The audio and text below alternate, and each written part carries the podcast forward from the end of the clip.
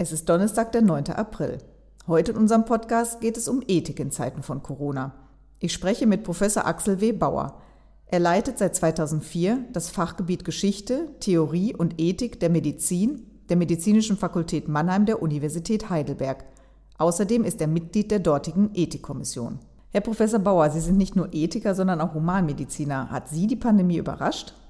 Naja, wir haben seit Januar äh, ja immer Nachrichten bekommen aus China, dass dort äh, eine Pandemie herrscht, dass die Region Hubei abgesperrt ist und dass eine Letalität von zwei bis drei Prozent ähm, äh, vorliege.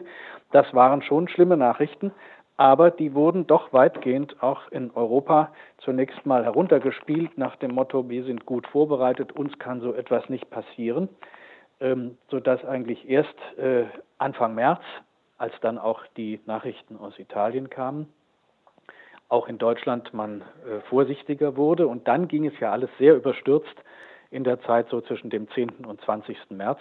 Das hat doch wahrscheinlich uns alle sehr überrascht und auch bestürzt, denn plötzlich war ja unsere ganze Freiheit weg. Wir wurden mit Kontaktsperren belegt und leben seitdem mehr oder minder zu Hause oder im Homeoffice. Äh, damit hatte wahrscheinlich noch Anfang März kaum jemand gerechnet. Es gibt ein Szenarium des Katastrophenschutzes aus dem Jahr 2012. Das liest sich so ein bisschen wie ein Drehbuch für das Frühjahr 2020. Auch da geht es um ein Coronavirus, Modi SARS wird es genannt, das von China aus seinen Seuchenzug um die Welt antritt. Hat das niemand ernst genommen oder klang die Theorie einfach zu monströs und zu abwegig, um realistisch zu sein? Das war natürlich ein extremes Katastrophenszenario. Das wurde Anfang 2013 auch den Mitgliedern des Deutschen Bundestages zuge, äh, äh, zu, zugeschickt. Ähm, wie ernst man das genommen hat, ähm, ist schwer zu sagen. Äh, wir wissen nur, dass zum Beispiel eben jetzt keine Schutzausrüstungen vorhanden sind, ähm, bis hin äh, zu dem äh, auch kommunikativen Drama um die Mund-Nasenschutzmasken. Erstaunlich war, fand ich, in dem damaligen Papier, da wurde ja mit 7,5 Millionen Toten äh, gerechnet im Extremfall. Und ähm, gleichwohl aber fand sich in diesem Papier keinerlei Hinweis auf eine Kontaktsperre oder Quarantäne der gesamten Bevölkerung. Ähm, das stand gerade nicht drin, das, was wir jetzt tatsächlich bekommen haben. Insofern ähm, äh, ist das meines Erachtens kein Drehbuch, sondern ein Worst-Case-Szenario, das so natürlich nicht eingetreten ist. Aber offensichtlich hat man es vielleicht nicht äh, so ernst genommen, wie es das verdient hätte. Die ganz große Angst war ja oder ist auch immer noch, dass das Gesundheitssystem kollabieren könnte, wenn zu viele Patienten mit Covid-19, so heißt ja die Lungenerkrankung, die das Virus auslöst, in die Kliniken strömt. Ist das deutsche Gesundheitssystem zu schlecht ausgestattet? Ist die Angst begründet, dass Intensivbetten fehlen könnten, Masken, Medikamente, Beatmungsgeräte? Also mit grundsätzlich 28.000 Intensivbetten. Das heißt, ein Bett auf knapp 3.000 Einwohner ist ja grundsätzlich mal das deutsche Gesundheitswesen sehr, sehr gut ausgestattet. Inzwischen ähm, sind das ja mehr Betten geworden, 32.000 bis maximal 40.000 sind da angestrebt. Und äh, das ist eine wirklich hervorragende äh, Versorgung, sodass auch derzeit da keine wirkliche Kapazitätsgrenze zu erkennen ist. Heute wurden Zahlen mitgeteilt, ähm, gerade aus der Region Heinsberg in Nordrhein-Westfalen. Dort hat ja Professor Streeck in Bonn im Auftrag der nordrhein-westfälischen Landesregierung jetzt eine repräsentative Untersuchung der Bevölkerung angestellt. Und ähm, selbst also in Heinsberg ähm, sind die Kapazitäten der Kliniken nur zu 60 bis 70 Prozent ausgelastet. Und das gilt natürlich für den Rest der Bundesrepublik ähm, noch mehr. Ähm, man hat ja sehr stark die sogenannten elektiven Eingriffe heruntergefahren, also die, die man verschieben kann. Auch daraus resultiert dann allerdings auch ein ethisches Problem, denn auch diese Patienten müssen ja anständig versorgt werden und können nicht ewig auf ihre Operationen warten, von der Gallenblase angefangen bis hin zur Krebsoperation. Also man kann ja nicht nur noch ausschließlich an die möglichen Corona-Patienten denken. Also eine Auslastung des Gesundheitswesens oder Überlastung ist derzeit nicht erkennbar. Deswegen sind auch die ähm, ja, Rationierungsvorschläge, die äh, einige Fachgesellschaften gemacht haben, äh, durchaus kritisch zu bewerten. ähm, da ist man wieder ein bisschen schneller gewesen, als es vielleicht notwendig war. Sie meinen damit, die Vorschläge, wie damit umzugehen ist, wenn viele Patienten auf einmal in kritischem Zustand eingeliefert werden, aber eben Intensivbetten und Beatmungsgeräte nicht in ausreichender Zahl zur Verfügung stehen, dass man da eine Auswahl treffen muss? Da gibt es ja seit dem 25. März Empfehlungen der DIVI, also der Deutschen Interdisziplinären Vereinigung für Intensiv- und Notfallmedizin, ähm, die zusammen mit einigen anderen Fachgesellschaften und der Akademie für Ethik in der Medizin solche Vorschläge gemacht hat. Der Deutsche Ethikrat hat sich dann auch dazu geäußert. Und zwischen beiden Papieren gibt es einen doch gravierenden Unterschied, der bisher meines Erachtens auch nicht deutlich genug herausgestellt wurde. Beide Gremien sagen, im Zweifel darf natürlich nicht das Alter entscheidend sein als Kriterium für sich oder auch die Art der Krankheit als Kriterium für sich. Also es ähm, können nicht nur Corona-Patienten betrachtet werden, sondern Patienten mit allen Krankheiten sind gleichberechtigt zu behandeln, sondern es gehe darum, dass eben die Patienten mit den besten Aussichten ähm, des Überlebens äh, ein solches Atmungsgerät und einen Intensivmedizinplatz bekommen sollten, wenn Mangel herrscht. Aber der Unterschied ist der, dass ähm, dieses Papier der Divi auch sagt, wenn hinterher ein neuer Patient kommt ähm, und die übrigen Patienten werden bereits beatmet, dann muss erneut entschieden werden, ob nun dieser neue Patient ein Bett bekommt und ein anderer Patient dafür ähm, das Beatmungsgerät weggenommen bekommt und er dann sterben muss.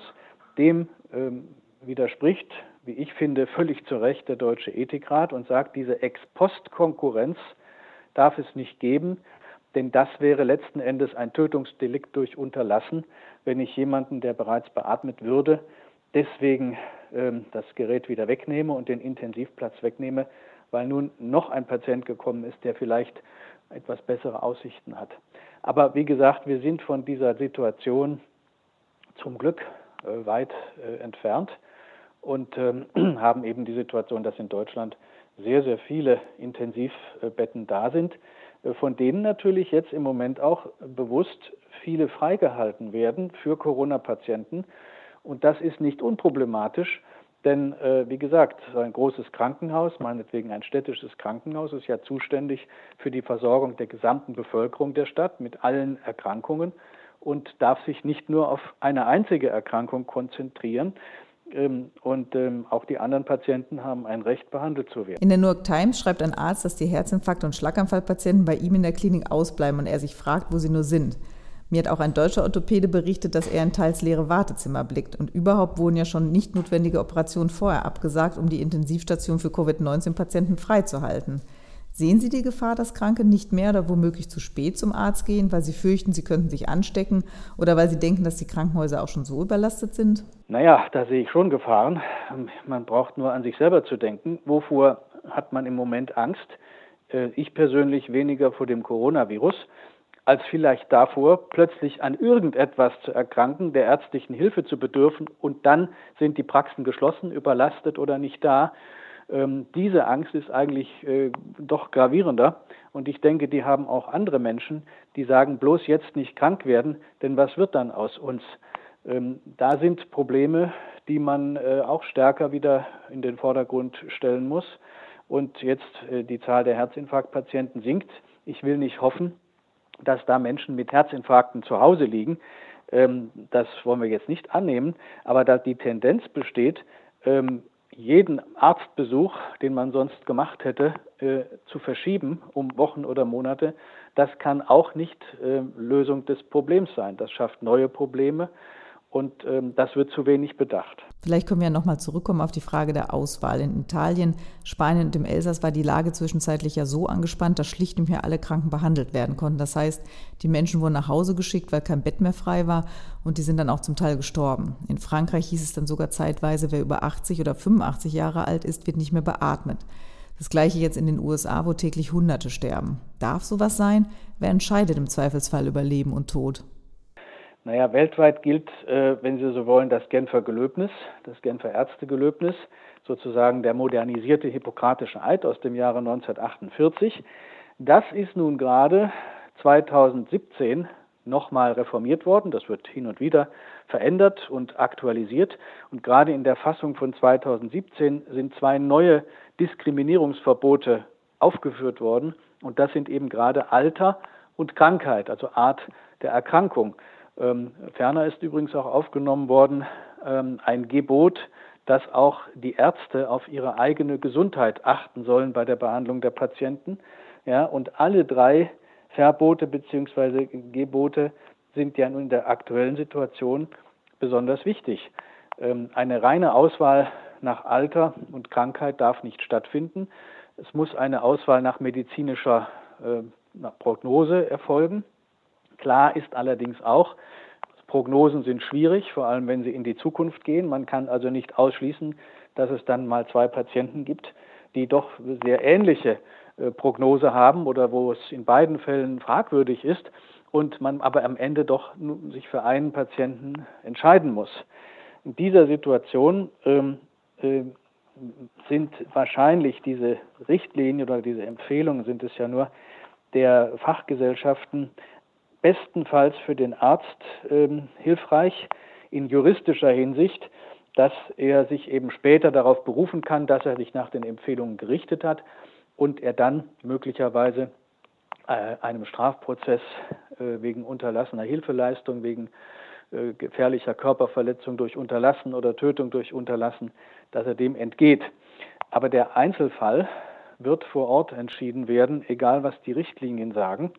Und ähm, da ist dann eben doch am Ende äh, das Ärzteteam gefragt und sie werden eben in Situation einer Knappheit ähm, immer in gewisser Weise äh, eine Schuld empfinden, auch wenn objektiv eben klar ist, ähm, ich kann mit den Mitteln der modernen Medizin jemanden retten, aber eben nicht alle. Ähm, das wird, das ist ein Dilemma und Dilemmata sind letzten Endes aus der Sicht des Ethikers, ja, als der ich jetzt hier mal spreche, insofern unerfreulich, als es keine äh, wirklich gute Lösung für sie gibt, sondern nur schlechte Lösungen. Damit müssen wir aber leben. Das ist ein ärztliches Dilemma. Es gibt aber noch ein Dilemma, das sich in der gesamten Gesellschaft abspielt, nämlich die Abwägung zwischen den Grundrechten, allen voran das Freiheitsrecht und dem Infektionsschutz. Gesundheit geht in jedem Fall vor oder wie würden Sie das bewerten? Naja, so einfach ist das äh, schon mal von der pragmatischen Seite her nicht. Gesundheit geht vor, heißt ja zum Beispiel eben, wir brauchen mehr Intensivmedizin.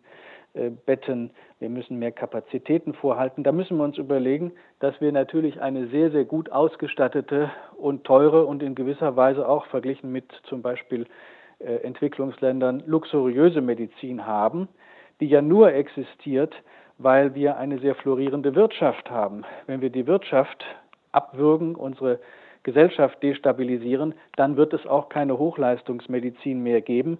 Ähm, Insofern äh, haben wir tatsächlich nicht die Wahl zwischen Cholera und Pest, wie man das so schön sagt, sondern eigentlich eher die Wahl zwischen Cholera auf der einen Seite und Cholera plus Pest auf der anderen Seite, nämlich die Infektion, ähm, die Epidemie oder Pandemie wird sich so oder so entwickeln. Wenn man den Epidemiologen glaubt, wird sie ja erst stoppen, wenn zwei Drittel der Bevölkerung durchinfiziert sind. Aber zugleich ist eine akute Gefahr da, dass wir einen Freiheitsverlust erleiden, dass die Rechtsstaatlichkeit in Gefahr gerät durch ähm, hektisch gemachte Gesetze, die im Wesentlichen dann auf das Infektionsschutzgesetz rekurrieren, in dessen Namen dann äh, praktisch Zustände hergestellt werden, ähm, gesellschaftliche Zustände, die wir uns vor einem Monat noch gar nicht hätten vorstellen können. Da sehe ich sehr, sehr große Gefahren. Und ich meine nicht, dass allein Virologen ähm, den Takt vorgeben können, das können Sie noch nicht einmal bei der Feststellung von Todesursachen. Zur Feststellung der tatsächlichen Todesursachen wäre etwa der Pathologe gefragt, denn nur die pathologische Anatomie kann entscheiden, woran ein Patient gestorben ist und nicht der Virologe. Also hier sind doch einige Verhältnisse sehr durcheinander geraten und das macht mir schon große Sorge. Verhältnisse sind durcheinander geraten, das auf der Basis von Zahlen, von denen wir gar nicht wissen, ob sie die Wirklichkeit genau abbilden. So gibt es ja eine Dunkelziffer von Menschen, die waren infiziert, haben davon aber gar nichts mitbekommen, weil sie nur milde oder gar keine Symptome hatten. Wir wissen auch nicht, wie viele Menschen tatsächlich an dem Virus sterben, wie gefährlich es also ist, denn dafür müsste man nämlich wissen, wie viele Menschen insgesamt erkrankt sind. Was fangen wir also an mit den Zahlen, die wir haben und die wir nicht haben? Naja, ähm, was da wirklich passiert, ob wir eine Extramortalität haben, also ob 2020 mehr Menschen sterben als sonst, werden wir natürlich erst sehen, wenn wir die Mortalitätsstatistik für das Jahr 2020 haben. Und da äh, gibt es sehr, sehr unterschiedliche Prognosen. Politisch gehandelt werden muss aber eben jetzt. Und das ist die große Unsicherheit der Sache. Wir haben jetzt täglich diese infizierten Zahlen, im Moment 108.000. Ähm, und es wird dann äh, darauf hingewiesen, die müssten sich eben verdoppeln in 10, 12 oder 14 Tagen. Auch da wechseln die Kriterien, die uns von den Politikern genannt werden. Das ist äh, auch nicht gerade äh, sehr vertrauenerweckend. Aber diese Zahlen sagen ja nur, wie viele positive Tests wir haben. Angeblich äh, sind 7 Prozent der durchgeführten Tests positiv, 93 Prozent negativ. Getestet werden aber nur Menschen, die Erkältungssymptome haben und die aus einem Risikogebiet kommen oder die mit einem Corona-Patienten in Kontakt waren. Das heißt, die Dunkelziffer, wie der Name schon sagt, ist dunkel. Die Ergebnisse aus Heinsberg werden da ja jetzt vielleicht ein bisschen Licht ähm, in diese Sache bringen. Aber es wäre ganz wichtig, repräsentative Untersuchungen zu haben über die Frage, wie hoch ist der Grad der Infektionen tatsächlich. Denn davon hängt dann wiederum auch die Letalitätsrate ab. Die beträgt heute offiziell 1,95 Prozent. Sie ist aber vielleicht sogar deutlich niedriger, wenn wir eine höhere Dunkelziffer haben. Das muss geklärt werden. Und insofern sind alle derzeitigen äh, Entscheidungen halt unter einem erheblichen Irrtumsvorbehalt. Und umso stärker ist eben Wert darauf zu legen, dass sie dass die Maßnahmen geeignet, erforderlich und vor allem verhältnismäßig sind. Und was die Verhältnismäßigkeit angeht, wird man eben von Tag zu Tag ähm, kritischer und skeptischer werden, ähm, wenn insbesondere seitens der Politik nicht klar benannt wird, was die Kriterien sein werden ähm, zur Lockerung der Maßnahmen und wie das aussehen soll. Man hat also schon ein bisschen das Gefühl, dass man relativ hilflos ist als Bürger und ausgeliefert ist den Entscheidungen und Ratschlüssen der Exekutive. Das ist kein guter Zustand und das bereitet mir mindestens so viel Unbehagen äh, wie die Furcht vor einer möglichen Corona-Infektion. Ausgeliefert sind dem Ganzen auch Menschen, die alleine sind, die mit ihren Familien auf engem Raum leben, die ihren Job verloren haben durch die Corona-Krise. Die Telefonseelsorge meldet steigende Anruferzahlen, die Polizei fürchtet mehr häusliche Gewalt. Was ist denn mit diesen Menschen? Müssen die nicht auch geschützt werden? Ja, das äh, ist ebenfalls so ein dunkler Fleck in dieser Angelegenheit. Dadurch, dass die Menschen zu Hause mehr oder minder kaserniert sind, ähm, äh, treten neue Probleme auf. Man muss ja nur an die Kinder denken, die den ganzen Tag nicht mehr auf den Spielplatz dürfen oder in die Schule gehen können, die sich nicht mehr austoben können ähm, oder Familienstreitigkeiten eskalieren. Ähm, zudem Infektionsgefahr besteht natürlich auch in der Familie. Wer eben anderen nicht draußen anstecken kann, der steckt dann zumindest die eigenen äh, äh, Kinder und die Familie an. Ähm, von daher sind natürlich auch Quarantänemaßnahmen immer fragwürdig, weil sie nicht wirklich gut funktionieren. Es kann auch jetzt niemand sagen, dass das derzeitige Abnehmen der Infektionswelle tatsächlich kausal bedingt ist durch diese Kontaktsperren. Jede Infektion hat ihren natürlichen Verlauf und wie der ist, wissen wir nicht. Also es treten jedenfalls massive soziale Probleme auf ähm, in den Familien. Äh, darüber hinaus unser soziales, wirtschaftliches, kulturelles Leben ist äh, gelähmt. Alte Menschen in den Pflegeeinrichtungen dürfen nicht mehr besucht werden, ähm, sind isoliert. Auch das hat negative gesundheitliche Auswirkungen, kann zu Suiziden führen, zu Erkrankungen und auch zu Tod. Das sind alles Themen, die werden derzeit in dieser massiven und ausschließlichen Konzentration auf die Corona-Zahlen äh, völlig äh, unterbewertet. Immerhin hat der Bonner Virologe Streeck im nordrhein-westfälischen Heinsberg, dem ersten Epizentrum in Deutschland, den Versuch unternommen, mal zu schauen, wo und wie sich das Virus verbreitet hat, wie viele Menschen sich infiziert haben und wie viele jetzt immun sind. Erste Ergebnisse liegen davon jetzt vor. Lass sich daraus Schlüsse ziehen für ganz Deutschland oder welche Schlüsse würden Sie daraus ziehen? Ja, das ist noch immer sehr schwierig. Ähm, äh, soweit ich das vorhin mitbekommen habe, ähm, sind 600 Haushalte angeschrieben worden, repräsentative Haushalte. Äh, da leben natürlich mehr als 600 Menschen darin. Ähm, bisher sind 509 Personen also erst ausgewertet. Das ist natürlich noch keine so ganz große Gruppe. Und das Ergebnis war, dass wohl 14 Prozent der Untersuchten eine Infektion durchgemacht hatten und jetzt immun sind, zwei Prozent unerkannt äh, infiziert, sodass er errechnet eine Letalität von 0,37 Prozent. Das wäre also eine Sterblichkeit wie bei einer stärkeren Grippewelle. Mehr wäre das nicht. Ähm, die jetzigen Raten, äh, die uns das Robert Koch Institut bekannt gibt, liegen ja praktisch siebenmal höher. Ähm, das bedeutet, oder fünf, fünf, äh, nein, fünfmal höher. Aber das bedeutet, wir können jetzt auch die Heinsberger Zahlen nicht äh, eins zu eins auf das Bundesgebiet übertragen, weil Heinsberg ja besonders stark betroffen war. Man müsste eigentlich Untersuchungen machen in einem Ort wie Heinsberg, dann in einem Ort, der wenig äh, offiziell bekannte Infektionen hatte und einen mit durchschnittlicher Infektionsrate, wenn man wirklich ein repräsentatives Ergebnis äh, haben wollte. Die Letalität ist halt ein nicht unwesentlicher Faktor in diesem ganzen äh, Zahlenwirrwarr, denn von der Letalität hängt am Ende ja ab, wie gefährlich ist diese Krankheit tatsächlich und wie gerechtfertigt ist es also für 98 Prozent der gesunden Bevölkerung sozusagen ein, eine solche Kontaktsperre auf Dauer zu verhängen. Ähm, die Verhältnismäßigkeit, also mit anderen Worten, ähm, die sinkt mit der Letalitätsrate. Also die Verhältnismäßigkeit wird immer mehr anzuzweifeln sein der Maßnahmen, je geringer tatsächlich die Letalitätsrate ist. Ja, während wir hier sprechen, befinden wir uns ja noch im Shutdown. Am Dienstag nach Ostern wollen sich die Ministerpräsidenten mit der Kanzlerin zusammen telefonieren und über eine mögliche Exit-Strategie sprechen, wie immer die auch ausfällt. Sicher scheint zu sein, dass eine App demnächst auf den Markt kommt. Ähm, diese App wurde in Europa für Europa entwickelt und die soll es ermöglichen, dass Menschen rasch und anonym informiert werden, wenn sie Kontakt zu anderen hatten, die dann wiederum positiv auf das Coronavirus getestet wurden. Bislang mussten das ja die Gesundheitsämter mühselig bildlich rekonstruieren, wen der Infizierte denn womöglich getroffen und vielleicht dann auch angesteckt hat. Wäre das eine Lösung, um die Ansteckungsraten in den nächsten Monaten, bis dann vielleicht mal eine Impfung zur Verfügung steht, in Schach zu halten? Also, da will ich mal Folgendes dazu sagen. Diese App ist sicherlich für eine technikbegeisterte Generation interessant und wer sie äh, anlegen möchte, mag das tun. Sie ist sicherlich auch eine Möglichkeit für die Politik, ohne Gesichtsverlust äh, sozusagen aus dieser, äh, aus dieser Kontaktsperre wieder herauszukommen.